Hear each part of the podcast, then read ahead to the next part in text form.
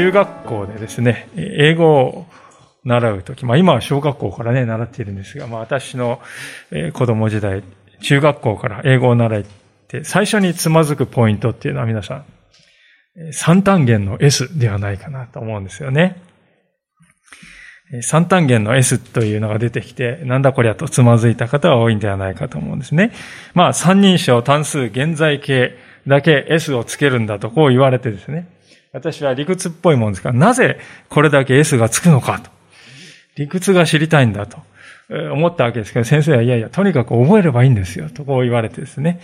えー、釈然としない思いがしました。で、だんだんとですね、とにかく覚えればいいんだと言われますと、何かこう、反発心というのがね、こう出てくるものでありまして、だんだんとこう、英語が嫌いになっていきました。えー、まあこれがですね、後々まで尾を引くことになるわけでありますが、まあ、その後大学に入りまして、今度は第二外国語というのがありましてですね、えドイツ語を選択してドイツ語を学び始めたわけですけど、そこで第二のつまずきがあるわけですね。なんとドイツ語はですね、名詞に、え男性名詞と女性名詞という性別があるんだとこう言われるわけですね。それによってこう変化の形が全然違うと言われてですね、なんだそれはとこう思ったわけですね。一体ドイツ人というのはどうしてですね、こんな複雑な男性系と女性系によってね、えー、変化を使いこなしているのかと驚愕したことを思い出します。で、そこで、いや、これはね、私は覚えるしかないんですよ、とこう言われて。ドイツ語も嫌いになっていくというですね、え、そういう私がおりました。まあ、時は巡り、巡りましてですね、えー、牧師になるために進学校に入りまして、聖書っていうのはギリシャ語とかヘブル語で書かれておりますので、最初はですね、まずギリシャ語、ね、より簡単な方からギリシャ語から学ぶ。ギリシャ語を学ぶとさらにですね、驚きがあるわけですね。なんと名詞の性別が男性と女性だけでなく、中性というのもあるんだと。水っていうのは中性系なんだってね。えー、そして時を表す時世もですね、未来系とか過去形だけで、アオリスト系というですね、謎の概念がありまして、それによってね、また変化系が異なってくるんだと言うんですよね。その変化系の表がドイツ語の10倍近いですね、広大なこの変化の表でありました。必死になってですね、覚えるしかないわけですよね。覚えていく中ですね、まあそれでももう献身して牧師になるっていうことを、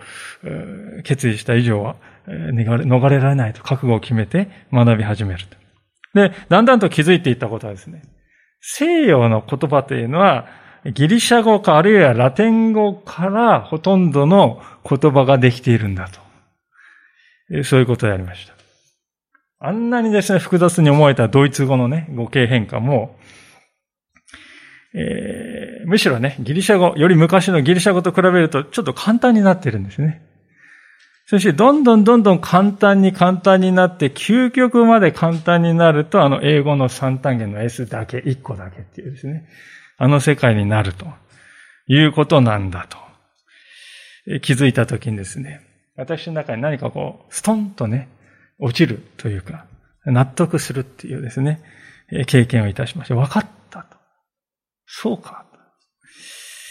歴史とかですね、文化のこう脈々とした流れっていうのを知ったときにですね、全部こう繋がっているんだと。まあそうするとむしろね、この複雑なこう変化っていうなんかこう感動っていうかね、えー、覚えて、こういうのがあるから、ちゃんと意味がね、えー、何千年前の言葉でもちゃんとこうやって聖書にね、日本語に訳せるんですよね。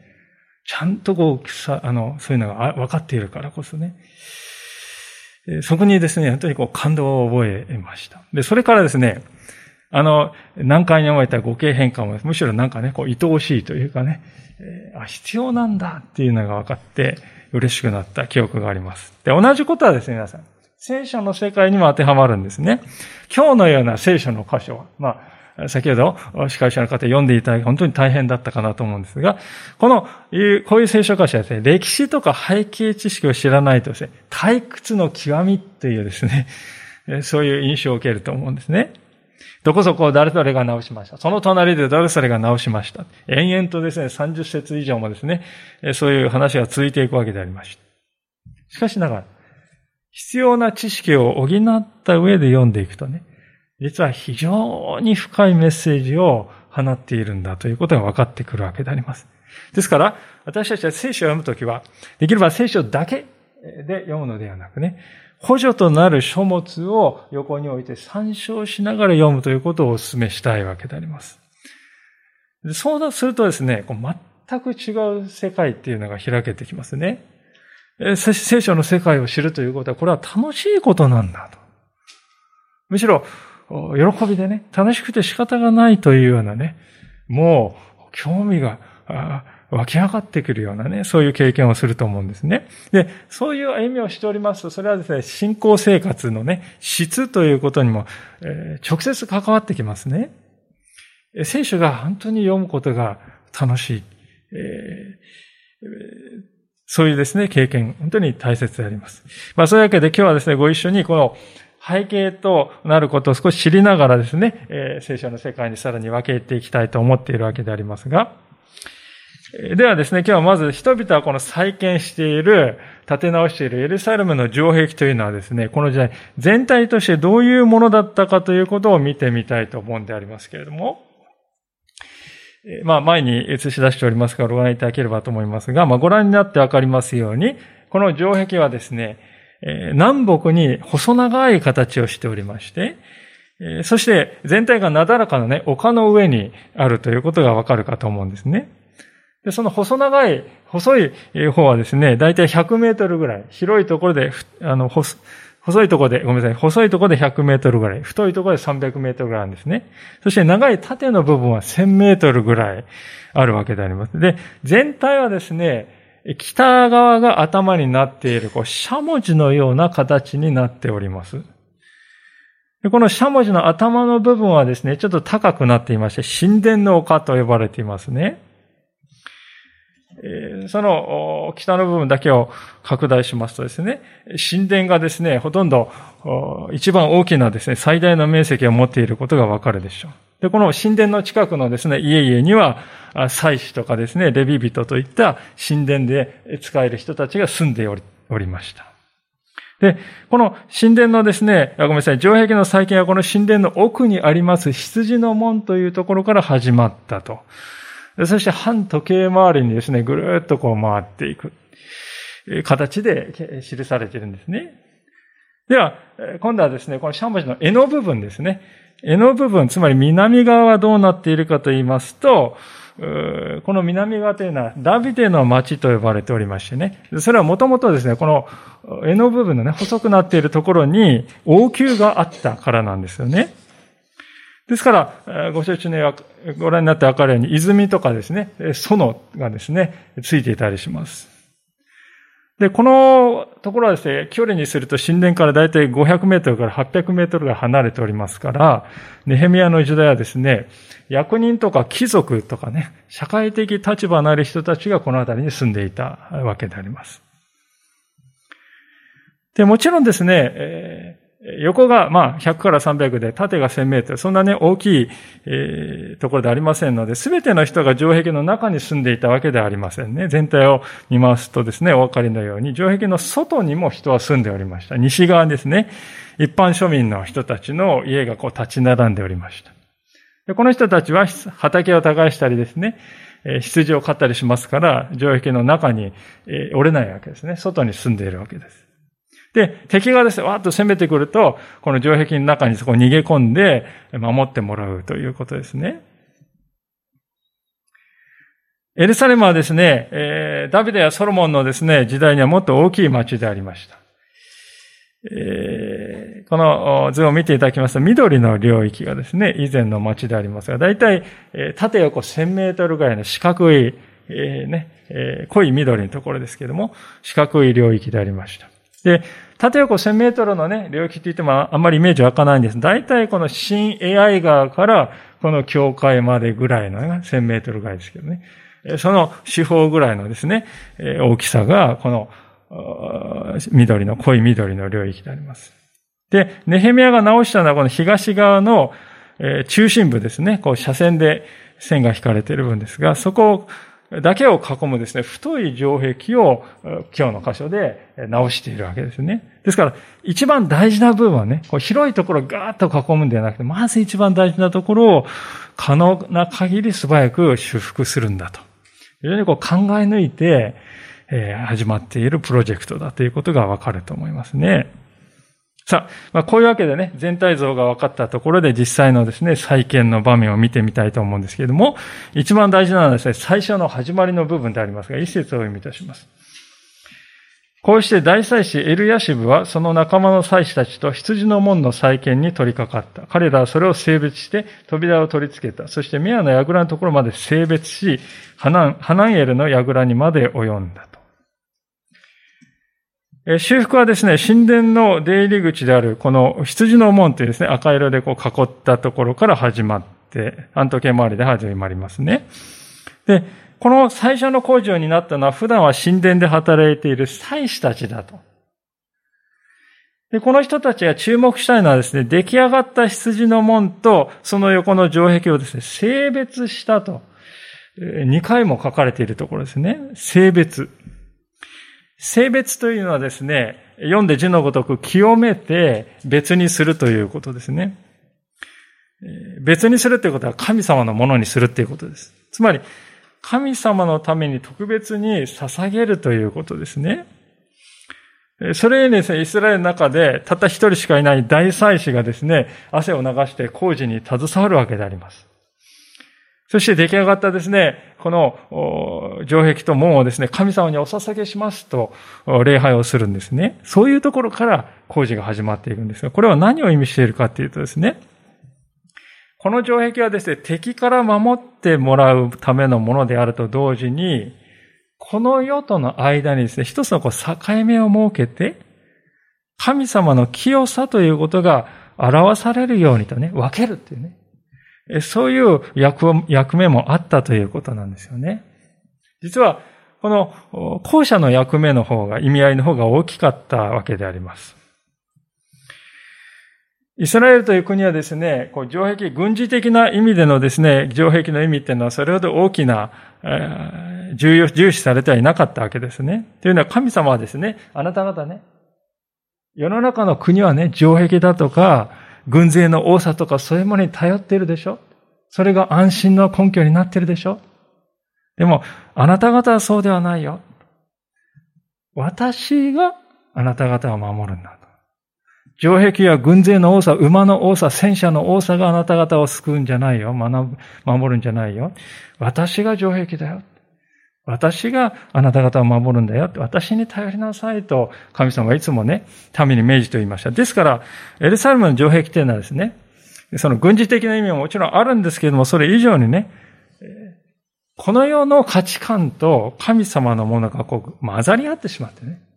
なんだかよくわからなくなってしまう。曖昧がね、境目が、ごめんなさい、境目が曖昧になってね、もう全然違いがわからなくなってしまうと。そういうことを防ぐある意味では象徴的な意味合いが大きかったということなんですよね。まあ、これと同様のことはですね、最近まで礼拝の中で、出エジプト記というところを学んできましたけれど、そこの中で幕屋というのが出てきましたね。幕屋をですね、見てもよくわかると思うんですけれども、幕屋というのはですね、このようにですね、すべてこう布でできておりますね。布っていうのは皆さん、守る効果って何もないですよね。布一枚ですからね。むしろ区切っているというね、そういう象徴的な効果、意味がありますよね。一番外側のですね、こう立っている、えー、囲いに始まってね、幕屋にこう近づいていく。そうすると布が一枚、二枚、三枚とかけられてね、そして中に入っていく。だんだんと近づくためのね、条件っていうのは厳しくなっていくんですね。一番奥のですね、この部屋に入ることができるのは大祭司が年に一度だけしか入れないと。そういうふうな仕組みになっていましたね。これ、布で全部やっておりますからね。もう絶対に守るっていう、そういうものではないですね。象徴的にですね、守るっていうことなんです。で、これは何を表しているかというと、神様に近づいていくっていうことはね、決してこう、来やすいことではないんですよということを表しております。私たちはですね、神様という方はとても親しいお方として受け止めていると思いますね。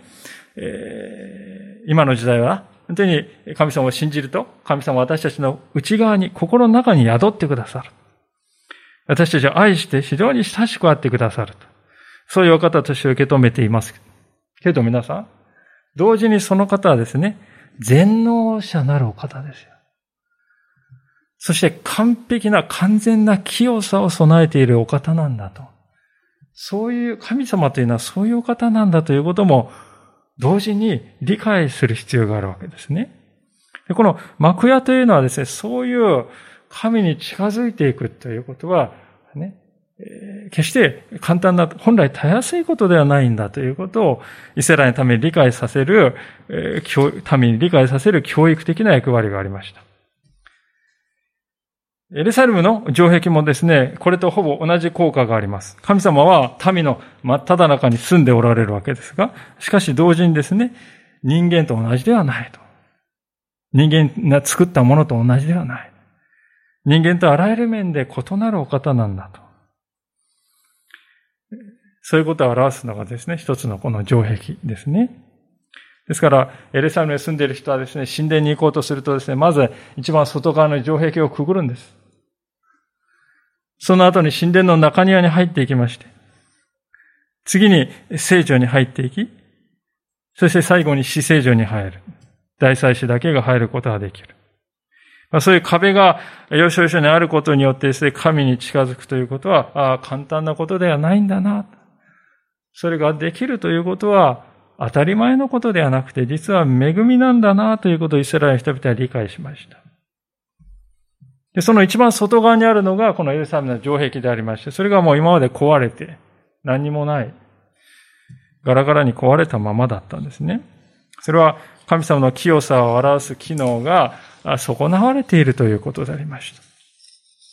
それに人々は熱心に城壁の再建に取り組んだのであります。つまりこのプロジェクトはですね、ただこれ城壁を直せばね、敵が来ても安心だね、軍事的に安全になるよねって、そういう、それだけのものではないですね。もちろんそういう効果はあるわけですけれども、でもそれ以上に神様は清いお方なんだよね。そういうことを示す意味があったわけです。人間はですね、生活の中でですね、神様の清さということがこう非常にこう曖昧になっていく。このような価値観とか、このようなしきたりとですね、神様のその、というお方がね、何かこう境目が曖昧で、混ざり合ってね、混然一体とこうなっていくとね、私たちの中で神様という方を誤解するようになっていきます。しかし、しっかりと城壁が再建されていくときに、民はですね、神様は清いお方なんだということを見てね、体験として理解できるようになっていくということなんですね。これは私たちの一人一人のですね、信仰生活、霊的な生活にもそのまま当てはめて良いと思うんですよね。今日の歌詞は城壁をですね、直しましょう。これは教会をですね、城壁で囲って特別な場所にしましょうと、そういうことを言いたいのではありません。今日問いかけられているのは、私たち一人一人の信仰者としての日々の歩みですね。日々の歩みの中身が問いかけられているんですね。あなたの生活の中で神というお方は、他にあなたが価値を見出している他の事柄と、しっかりと違う扱いを受けていますかと。それともほとんど同じ、ワンノブ全部。神様いろいろ大事なもの人生にありますよね。その中の一つですよ。そういうものに過ぎないのかね。混ざり合ってね。いろいろある中の一個が神様ですよ。そういうものになっているのか。それとも神様という方は他のものとは区別されて、はっきりと境目があるお方として扱われているかと。そのことが問いかけられているわけであります。もしかすると私たちはこの世の物事の方がですね、神様よりも上になっていて、そっちの方がですね、より大切になっているかもしれません。この時、エルサレムの城壁は崩れて荒れ果てたままになって何百年も経っておりました。そのように私たちの人生の中で神様の清さということが現れる場所がね、なくなっている。あるいは他の関心事とね、一緒になって混ざり合って、同列に扱われて、神様のことはですね、まあ、いろいろあることの一つでしかないと。そういうようなことになってはいないかと。まあ、その意味でですね、この崩れた城壁というのは、まあ、そうした私たちは心の中を映し出す鏡のようなものだと言っても良いのではないかと思いますね。詩篇の51編というところでですね、ダビデという王様がですね、印象的な詩を書いているんですけれども、この詩篇51編というのは、このダビデ王がですね、罪を犯した後に書いた詩なんですね。バテシェバというですね、人と常時を行ってですね、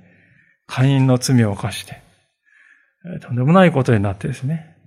その罪を悔い改めているのが詩篇51編でありますけれども、その詩篇50編の中に不思議なですね、ところが出てくるんですね。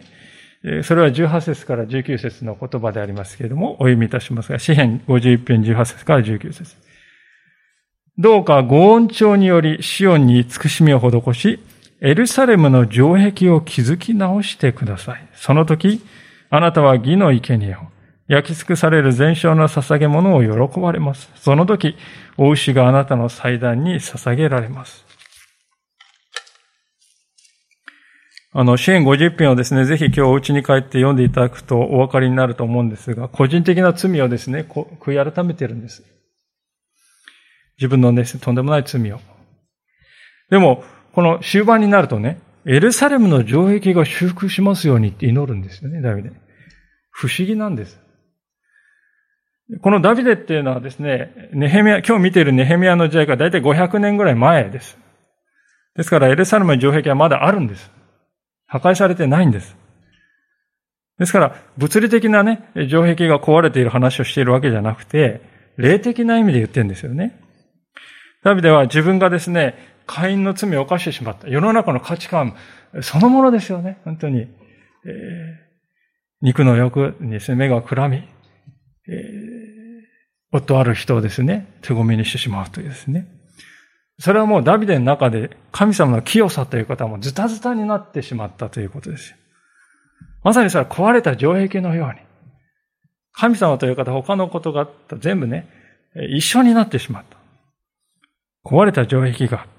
で、ですからダビデはね、もう一度自分の中でこの霊的な城壁がしっかりと築き直されて、神は清い方であるということははっきりと自分の中で思い起こされて、私もその清さに預かるものでありたい。そのように城壁が修復されますようにと彼は願い求めているんですね。ですから、私たちも本当に自分自身の中でもう一度ね、改めて、えー、城壁、神様のね、清さというのが現れる。はっきりと区別ではあるね。神様という方は他のものとですね、曖昧に、えー、混ざり合ってですね、えー、ワンノブ全部になっていないかと。そうではなくて、しっかりとね、城壁が自分の中で築き直されているということ。そのことを求めるものでありたいと思うのであります。さて、次に注目していきたいのはですね、最初に祭司たちの姿から学びましたけれども、次はですね、普通の人々の姿をちょっと見たいんですね。3箇所ほどですね、皆さん見ていただきたいんですが、まず8節ですね。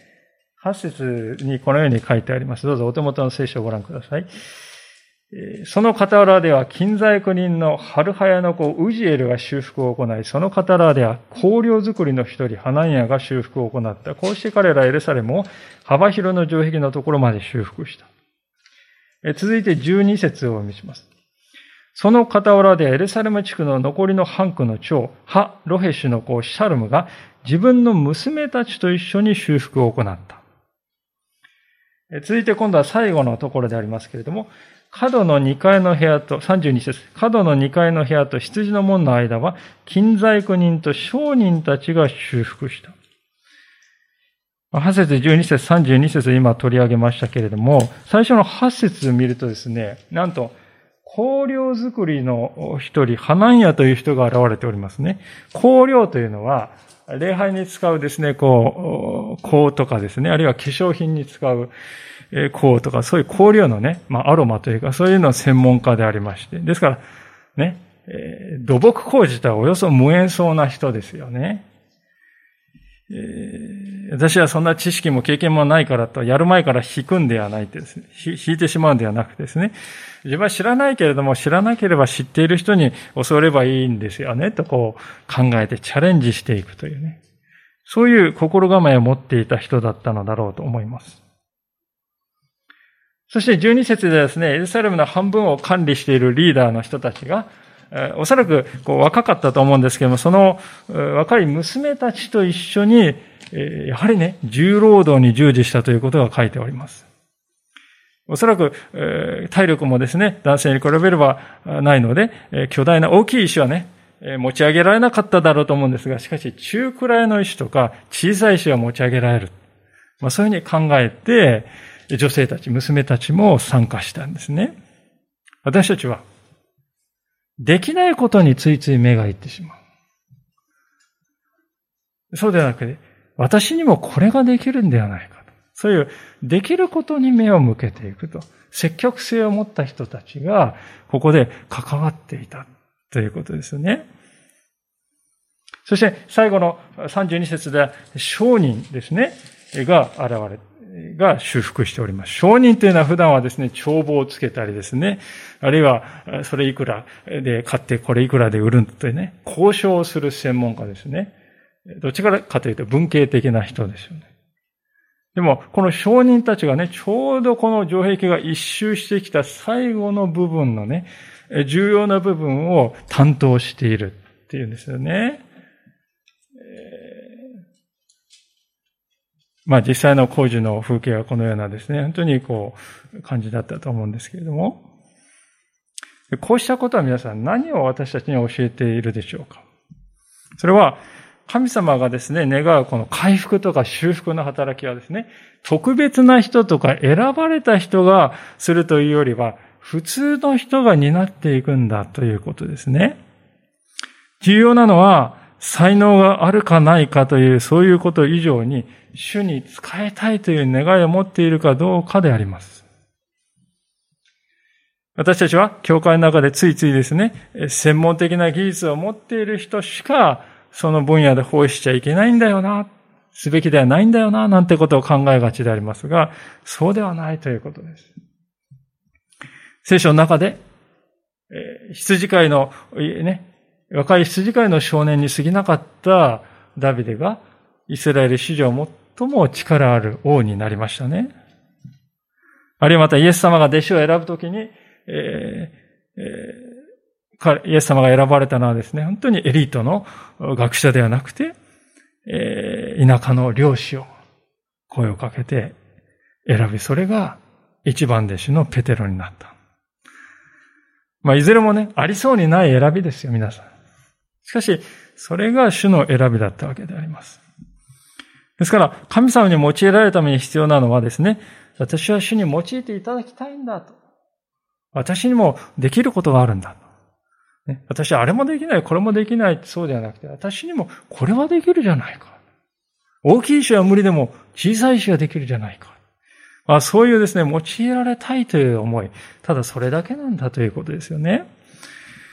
まあ私事になりますけれども、一つのエピソードをですね、分かち合いたいと思うんですが、私はあの20歳ぐらいの頃ですね、私はちょうど同じ年の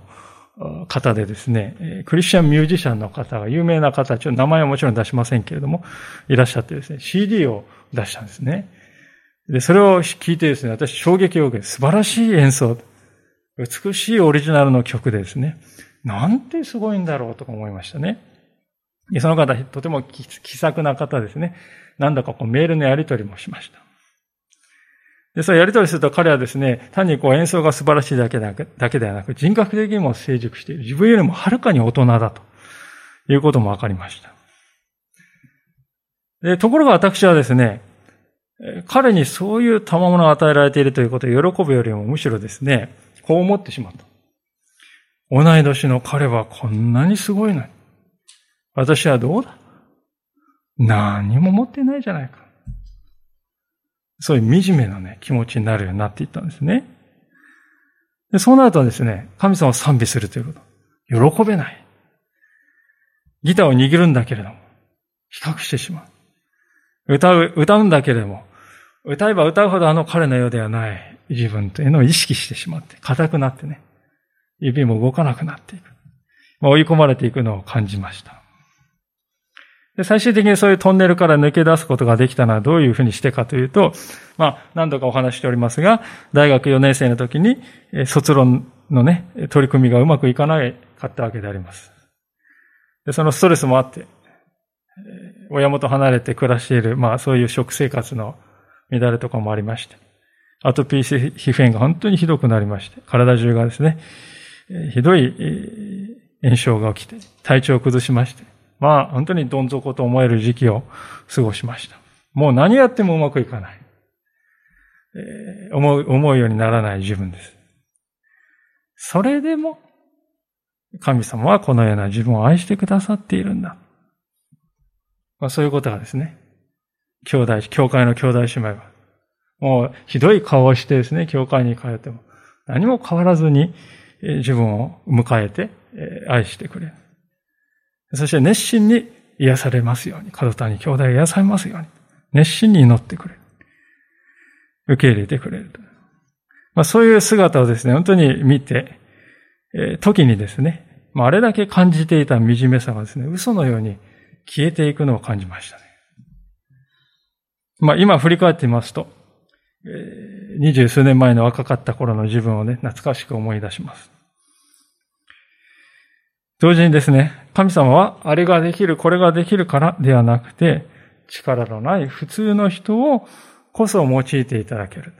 そういう神様に仕えられるということは、なんと喜びだろうかと。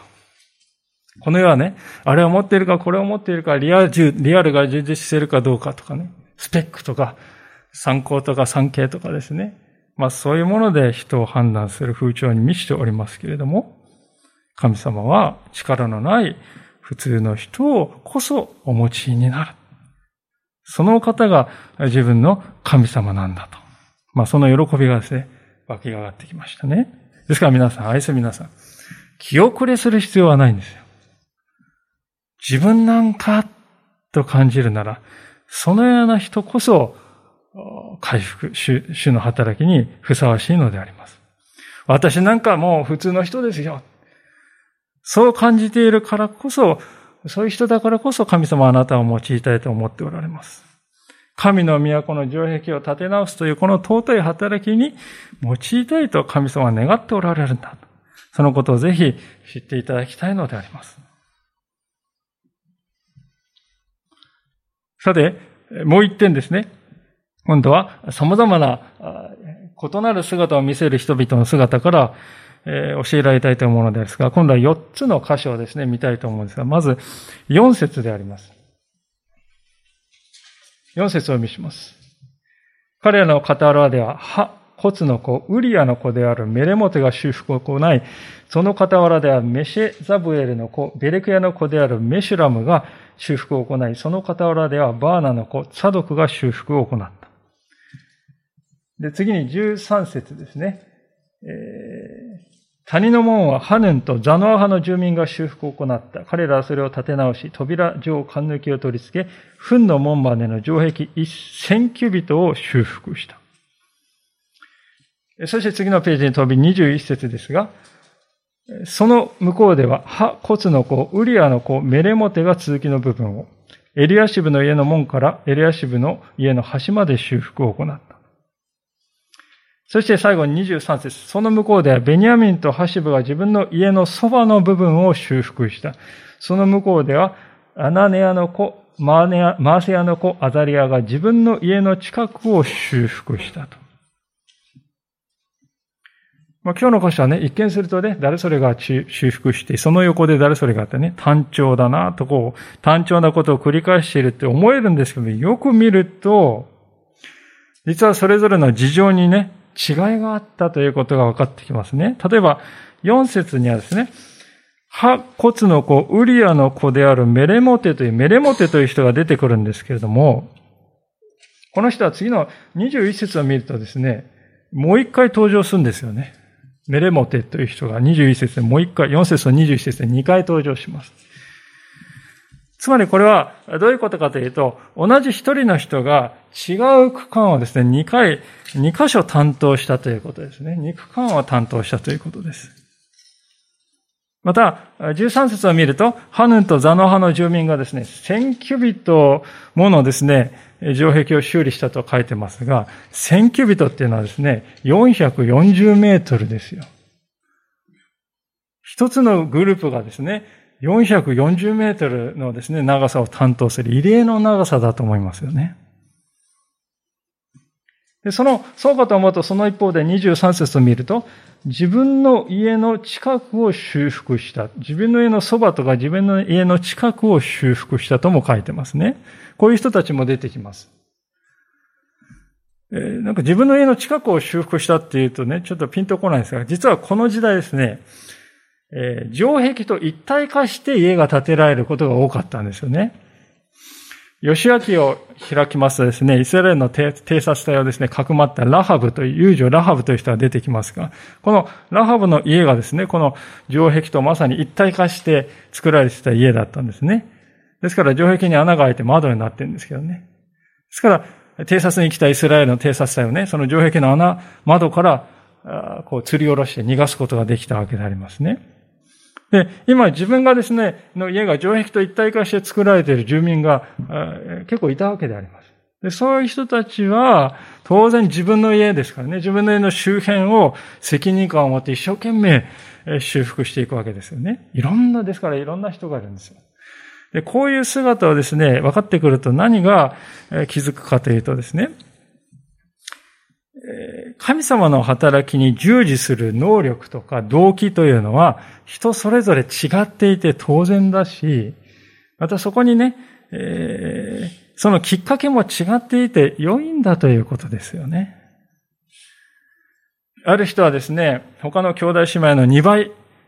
奉仕できる力を持っています。メレモテのようなね。でその一方でですね、ある人は自分に関わりのある家の子の近く、重荷を感じている部分を直すということで精一杯であるかもしれません。他のところまで担うということはちょっとできない。そういう人もいるかもしれません。でそういう違いがあって、当然なんだということですね。そこで大事なことはですね、自分が熱心であるということを、一生懸命やっているということをね、他の人はやってないとね、裁く動機にしてはいけないということなんですよね。決して裁かないということ。一節にね、皆さん、遡って何が書いてありましたか？最初に何をしましたか？人々。城壁を性別しましたね。神様に捧げましたね。つまり、今自分がやっていることは、主に捧げる、主に対するものなんだ。人から評価されるもの、人をね、えー、比べるものではないんだ。人に対するものとしてやってるわけじゃないんだと。ですから私たちはですね、本当に奉仕ということにおいて人と比較してはいけないですね。もしかすると皆さんは中には他の人の2倍の量を担当できる方もいるかもしれませんが。そのような時には、ああ、主がそのような力を与えてくださったことは感謝だなと。素直に主に対して感謝するわけです。間違ってもね、あの人は私の半分しか担っていないではないかと考えないようにするということです。そうするとですね、使える喜びはね、失せていくんですよ、皆さん。喜びではなくてですね、裁きになってしまう。イエス様がある時、武道園の例え話でなさったことをぜひ思い出していただきたいんです。早朝に雇われてね、今日一デナリで働いてくれないか、わかりました。そしたら主人はですね、えー、9時になってもう一度行ったらまたブラブラしている人がいて、その人をですね、雇って1デナリで働いてくれない。お昼の12時にも行き、3時にも行き、午後の3時にも行き、そしてもうほとんどあと1時間で仕事終わるという5時にも行ってですね、1時間だけ働いた人にも1デナリあった。早朝の人は文句を言うわけです。あの人と自分の報酬が同じ、これはおかしいんじゃないかと。でも最初から1デナリの約束で働いている。それに満足して、いいです。ありがたいです。そして始まった働きですね。ですから私たちはですね、今日も仕事にありつけたではないか感謝だな。お、君もか何々 ?3 時まで待っても仕事なかったの？それは気の毒だったね。あの主人が来て君を雇ってくれたのか、君よかったじゃないか。そう言えたらね、本当になんと幸いなことだろうかと思うんですよね。ですから私たちはそれぞれの力に応じて精一杯主に使えるものでありたいと思うんですね。決して自分自身の基準というもので人を裁かないようにと心したいと思うのであります。じゃあ、最後に、そのようなですね、生き生きとした雰囲気に見せている今日の箇所でありますけれども、一つだけですね、苦さというのを感じる箇所があるんですね。そこを見て終わりたいと思うんです。それは五節であります。その傍らではテコア人たちが修復を行ったが、彼らの貴族たちはその上役に頭を下げることはなく、工事に協力しなかったここに出てくるテコア人というのはですね、この27節にももう一回登場しておりまして、つまり、テコア人というのは2倍担当した人たちなんですよね。えー、そのですね、2倍担当した人なんだけど、そういうテコア人なんだけど、その中の貴族はですね、協力しなかったって書いてますね、皆さん。その協力しない動機は、上役に頭を下げたくなかったからだと。書いてあります。つまり、プライドが邪魔をしたということですね。あの人たちがやってるあれは自分の仕事ではない。ああいうやり方でうまくいくはずがない。あの人、あの人の言うことを聞くなんてごめんだ。まあ、そういういろんな思いが出てきてですね、他の兄弟姉妹と共に汗を流すということをできなくさせてしまったんですね、この人たちは。非常に残念でありますけれども、これもまた人間の持つ罪の性質の一つであります。手を取り合って、肩をですね、組んで共に労することを喜ぶんではなくて、自分は外に立って、批評する、人を批評する。評論家のようなね、そういう人が交わりの中に残念ながら現れてしまうことがあります。そこでぜひもう一つのことを最後に覚えておいていただきたいんですが、それは、この箇所にリーダーのネヘミヤの名はですね、登場しないということなんですね。まあ、別のネヘミヤはいるんでありますけれども、ネヘミヤ記の名前になっているリーダーのネヘミヤは登場しないのであります。つまり、ネヘミヤはですね、民に、ああしなさい、こうしなさいとかね、あなたはここ、割り当てるとかね、あるいは、あれしてこれしてって指図するとかね、そういうことをしたんではなくて、民の自発性に委ねたということです。ですから、民はあくまで自分自身の願い、こうしたいというね、願いによって進んでこの働きに従事したのであります。神様の都の城壁を再建するんだってそのために自分にもできることがあるはずじゃないかと。何かできるはずじゃないかと。目の前に落ちている、転がって壊れた、崩れたままになっている石を一個積み上げる。そこから始めようじゃないかと。そういう前向きな思いが、この時民の心には満ちておりましたね。それが彼らをですね、行動へと向かわせていったのであります。ネヘミヤが全て仕切っていて、あなたはこうしなさい、こうしなさい。ネヘミヤにね、指示されないと何もできないと。そういう人たちではなかった。むしろ反対だった。ネヘミヤが表に出てこないにもかかわらず、民は自分の意志で主のために労したんだということであります。これはですね、今の時代でも変わることのない教会の原動力ですね。私たちはそれぞれの力に応じて精一杯主に仕えていく。誰から強いられたからではない。誰かが割り当てたからでもない。私はこのことを主に捧げたいんだという思いをね、精霊が与えてくださって、それに応えることに喜びがあるから。だから私は立ち上がるんだと。そういう人々が教会を形作っていくということです。自分はね、石に指一本触れてないのにね、評論だけはする。評論家のように外からですね、他の人を批判する。そのようなものとして歩むのではなくて、私はこの石ころ一つ持ち上げることしかできないけれども、兄弟姉妹と共に労したいんだと。そう願って共に実際に労していく。それが壊れている世界をね、直していく力になるんだということです。いかがでしょう、皆さん。あなたはどのようなあり方で城壁の再建に臨まれるでしょうか